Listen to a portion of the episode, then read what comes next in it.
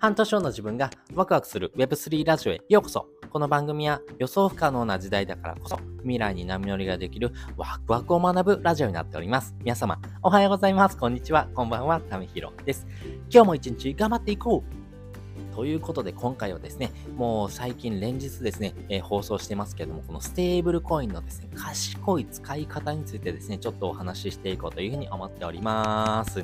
皆さんはですね、このステーブルコインって何なのってことをですね、え、ちょっと理解されてますでしょうか？まずはですね、このステーブルコインって何なのっていうところをですね、え、ちょっとかいつまんでですね、お話ししていこうというふうに思っております。えこのステーブルコインっていうのはですね、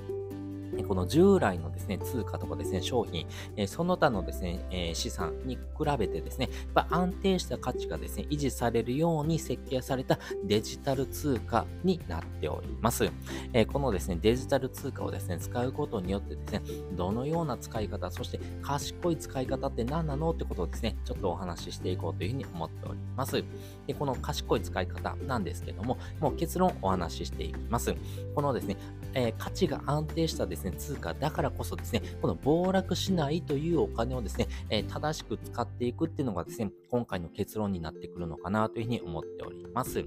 これ、えー、詳しくですね、説明していきますね。えこのですね、えステーブルコインなんですけども、例えばドルでですね、お話をしていくとですね、えそうじゃな、え例えば、え USDT っていうですね、コインがあるんですけども、えこのコインとかはですね、1ドルとですね、え同価値になるようにですね、設計されているステーブルコインになっています。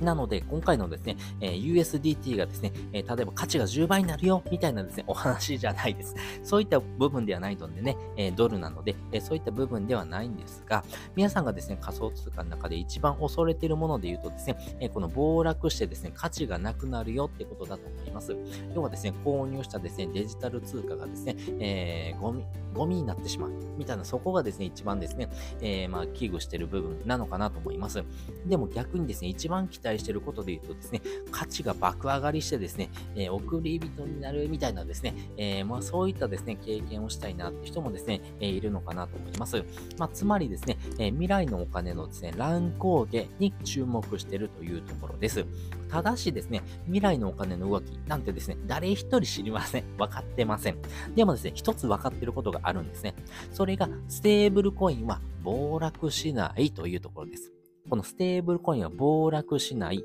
なぜなら、このステーブルコインはですね、国の法定通貨、例えばドルだったらドルと同じようなですね、価格の相場にですね、連動するように作られております。なので、暴落することはないというところですね。まあ、直近でもですね、え、ー、と、日本でもですね、このステーブルコインを導入するっていうような話にもなってますんでね、えー、これから非常にですね、えー、このステーブルコインっていうものがですね、キーワードになってくると思うんですけども、でこの暴落しないお金をですね、どのように使っていくのかなんですけども、これをですね、逆手にとってですね、価値が上がらないが暴落しないというところをですね、うまく使っていくということがめちゃくちゃ大事になっていきます。例えばですね、えそうだな、じゃあ、ビットコインをですね、え購入しました。えそしてですね、このビットコイン、例えば100万円分のビットコインをですね、えー、まあ、購入したですね、えー、ものをですね、えー、担保にしてですね、え例えばこの USDT をですね、借りましょう。まあね、え100万円だったらですね、まあ、10万円分ぐらいのですね、USDT 借りてもですね、全然大丈夫かなと思います。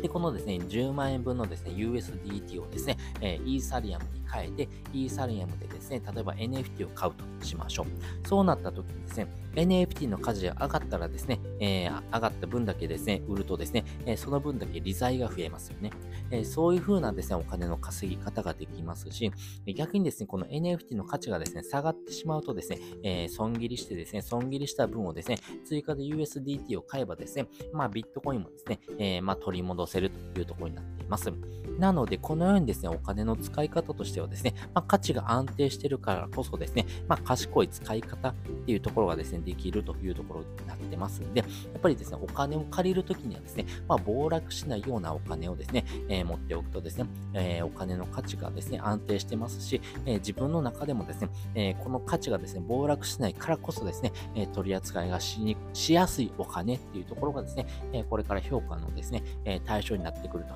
いうところがありますんで、まあそういった使い方をしていくのがですね、えー、これからのですね、生き方の中でめちゃくちゃ大事になってくるよ。まあ借金って悪いことじゃなくてですね、えー、この借金をすることによって、より多くのですね、え利益をですね、獲得していきやすいというところにですね、えフェーズが上がっていきますんで、え持ち金だけではなくてですね、この借金をするっていう時にですね、えこのステーブルコインを使っていく、まあそういう風な使い方をするとですね、非常に賢くですね、えこれからのですね、え生き方の中でですね、大きくですね、え賢い生き方にですね、変わってくるポイントかなというふうに私は見ております。ということで、今回ですね、このステーブルコインの、えー、賢い使い方についてですね、えー、お話をさせていただきました。まあ、もう一度おさらいをしておくとですね、この暴落しないお金っていうところをですね、えー、まあ、十分にですね、え使いながらですね、あなた自身のですね、お金の使い方っていうところがですね、え非常にですね、え人からですね、評価されるポイントになりますんで、まあ、そういった部分をですね、え自分でもですね、勉強していきましょうというところですね。私自身もですね、全然分かってない部分もありますんで、まあ、一緒にですね、学んでいきましょうというところです。そして本日の合わせで聞きたいです。本日の合わせで聞きたいはですね、えいよいよ日本がですね、このステーブルコインをですね、導入してですね、何が変わるのかっていうところをですね、え放送している回のですね、リンクを載せております。えー、いよいよですね、日本がですね、このステーブルコインをですね、導入するというところですね。えー、JPYC ですね。これがめちゃくちゃ面白くなってくるわけですよね。なぜこれが面白くなってくるのか、このステーブルコインってところの使い方、そしてこのステーブルコインを使うことによって何ができるのか、